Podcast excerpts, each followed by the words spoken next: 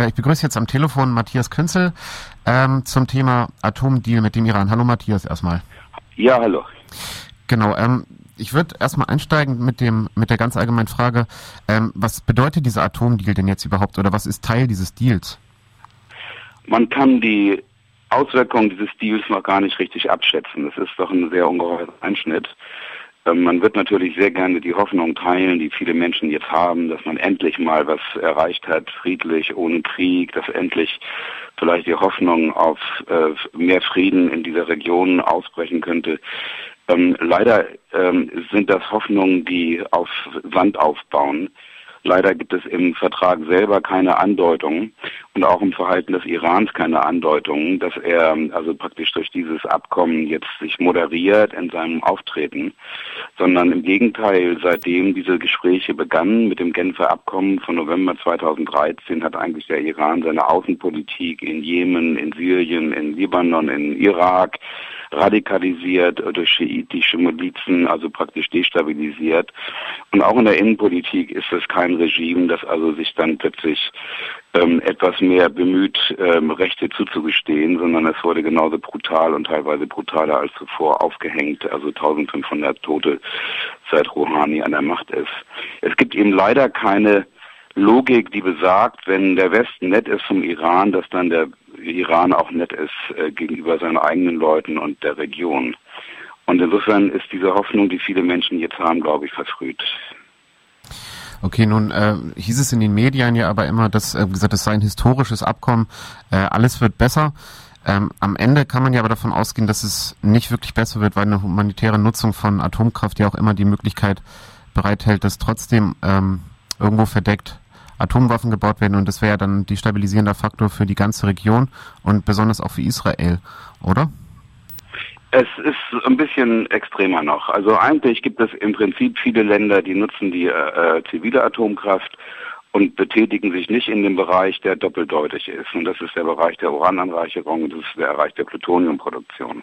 Also ganz viele Länder machen das äh, tatsächlich, äh, dass sie verzichten auf diese äh, Waffentechniken und trotzdem zivil mit Atomenergie umgehen. Der Iran, und das haben die USA auch bisher immer als Linie vertreten, schon der Schah von Persien wollte damals 1978 von den USA Urananreicherungshilfen und Plutoniumhilfen, haben die USA immer abgelehnt. Es war immer tabu. Und jetzt wird das Ganze aufgelöst, indem man bei Iran, ausgerechnet bei Iran, zulässt, dass dort diese äh, Urananreicherung und auch die Plutoniumtechnologie sich entwickeln darf.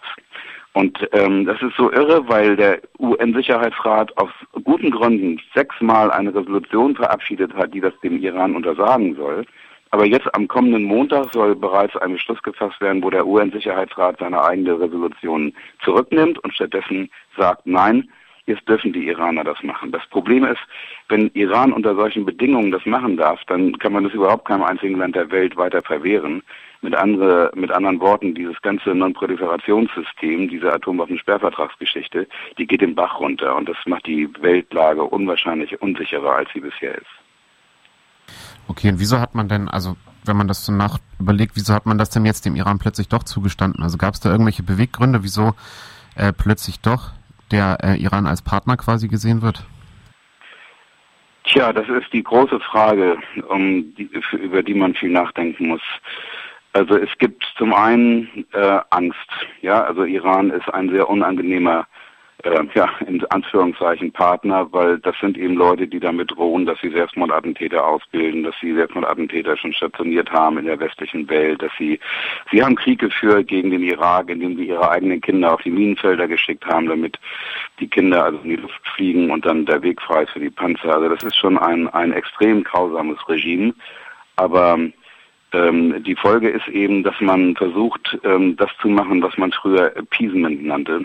Also man, man, man, je mehr Angst man haben muss vor so einem Regime, desto stärker werden auch gleichzeitig die Wunschträume und die ähm, ähm, äh, und dieses Denken, also in diesen Wunschträumen. Und man, man, man hofft also, dass man vielleicht ist das also einer der Gründe für diese komische Entwicklung. Man hofft, dass man also durch die Gefälligkeit, die man jetzt dem Iran erweist, äh, vielleicht doch das schafft, dass er sich entradikalisiert. Ich allerdings sehe dafür keine Grundlage. Okay, und daran vielleicht noch anschließen. Also ähm, es gab ja zumindest von Israel Kritik daran, aber ähm, andere äh, Länder aus der Region, wie beispielsweise Saudi-Arabien, die ja auch immer gegen eine äh, nukleare Aufrüstung des Irans protestiert haben, gab es da irgendwelche Proteste oder blieb es am Ende nur bei Israel? Nein, das ist ähm, das also erstmal gibt es wirklich also sehr viele Proteste auch in den USA, ganz anders als in Deutschland. In den USA ist das hoch umstritten und zwar auch bei den Demokraten, also der Partei von Obama und bei den Republikanern sowieso. Und äh, das sind keine Proteste, die irgendwie von Israel aus lanciert werden. Das ist so eine antisemitische Verschwörungstheorie, die ist Quatsch. Das sind Proteste, die also von Non-Proliferationsexperten ausgehen, die wirklich Ahnung haben vom Thema und das gut begründet haben, warum dieses Abkommen eben große, große Gefahren in sich birgt.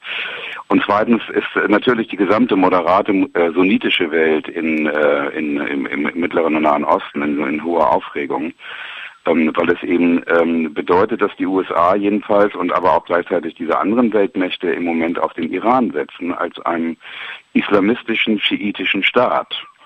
Und ähm, es ist ähm, äh, sowohl Israel als auch die moderaten sunnitischen Regimes sind davon schwer schockiert. Okay, aber das ähm, bedeutet dann ja auch, ähm, also es gibt, gab ja früher immer dieses, dieses Planspiel, wenn der Iran seine Atomwaffen baut, dann äh, will auch Saudi-Arabien seine Atomwaffen bauen und wenn ja. Saudi-Arabien die baut, dann wollen sie auch andere bauen. Ist das immer noch aktuell? Ja, das ist natürlich aktuell. Es ist, also man kann schon sagen, also erstens, wenn wirklich die Bestimmungen von, vom Iran eingehalten werden, ja, Klammer auf, großes Fragezeichen, Klammer zu, dann kann man sagen, dass ungefähr für acht bis zehn Jahre Iran keine Atomwaffe bauen könnte. Aber alle wissen, dass nach diesem Abkommen Iran direkt anschließend eine industrielle Riesenanlage für Urananreicherung und Plutonium entwickeln darf. Und zwar mit Zustimmung dieser fünf Weltmächte und Deutschlands. Und das bedeutet, dass also praktisch durch diese zeitliche Befristung von acht bis zehn Jahren das Wettrennen um die Bombe überhaupt nicht beendet ist sondern es müssen sich auch die anderen Staaten darauf einstellen, dass sie dann in acht bis zehn Jahren entsprechend auch vorbereitet sind und dann also notfalls also dann eine nukleare Abschreckung gegenüber Iran aufgebaut haben. Das heißt, es wird dieses Wettrennen um die Bombe überhaupt nicht eingeschränkt. Nun kann es aber auch passieren, dass Iran sich gar nicht hält an diese Abmachung. Wie kann man feststellen, ob sich Iran daran hält oder nicht? Nur über Kontrollen.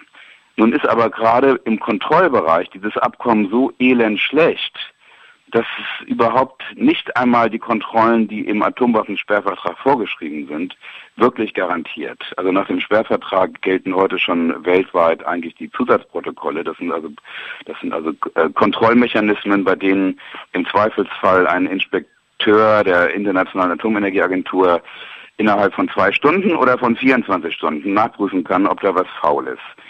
Aber nach dem Abkommen, was jetzt äh, äh, mit Iran abgeschlossen worden ist, wenn man da irgendwie einen Verdacht hat, muss man mindestens 24 Tage warten, bevor überhaupt jemand nachgucken kann, was da los ist. in der Praxis wird das also auf die dreifache Zeit hinauslaufen.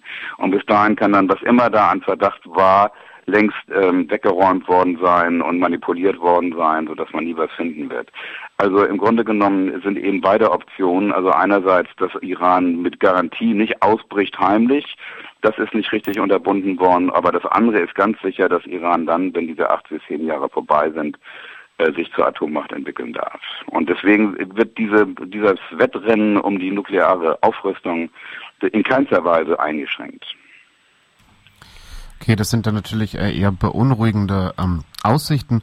Ähm, das in der, in der Tat, das ist wirklich extrem beunruhigend. Genau, und ähm, vielleicht nochmal kurz innenpolitisch, es wurde ja auch ähm, jetzt zumindest in einigen Berichten, soweit ich mich erinnere, hochgehalten, dass durch die äh, Möglichkeit, ähm, dass eben mh, die wirtschaftlichen Sanktionen aufgehoben werden, äh, dass die Situation für die Menschen im Land besser wird. Kann man davon ausgehen, dass das wirklich stimmt oder ist das jetzt nur der Versuch, irgendwie dieses Abkommen schön zu reden? Nein, das ist, ähm, das ist, sagen wir mal, für die äh, Menschen im Iran natürlich eine große Hoffnung, dass es ihnen wirtschaftlich besser geht. Aber das setzt voraus, dass dieses Regime äh, dann wirklich auch sich mehr kümmert um, äh, um das gute Leben der Menschen und nicht darum kümmert, also Krieg zu führen. Im Moment ähm, führt Iran in vier Ländern Krieg. Ne? Also in, im Irak, in, im Libanon, im, in Syrien ganz massiv und noch in Jemen. Und das ist natürlich sehr kostspielig. Und sie wollen jetzt auch natürlich, äh, was in dem Abkommen festgestellt ist, sie wollen die Atomforschung unwahrscheinlich ausweiten äh, und haben dafür auch die Erlaubnis bekommen von den äh, 5 plus 1 Mächten. Das heißt, da, das ist die große Frage, wohin das Geld fließt, was jetzt die Revolutionsgarden bekommen. Ne? Ob sie das wirklich dem dem Volk zugestehen wollen oder oder oder nicht.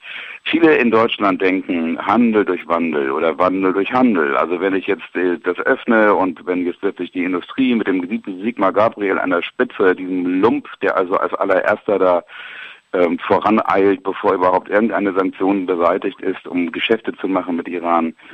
Also, ähm, also wenn man sich das alles anguckt, dann, dann ist das eine, eine Hoffnung, die auch auf Sand gebaut ist. Denn die Industrie in Deutschland hatte mit Iran schon Riesengeschäfte gemacht, als Ahmadinejad am Ruder war.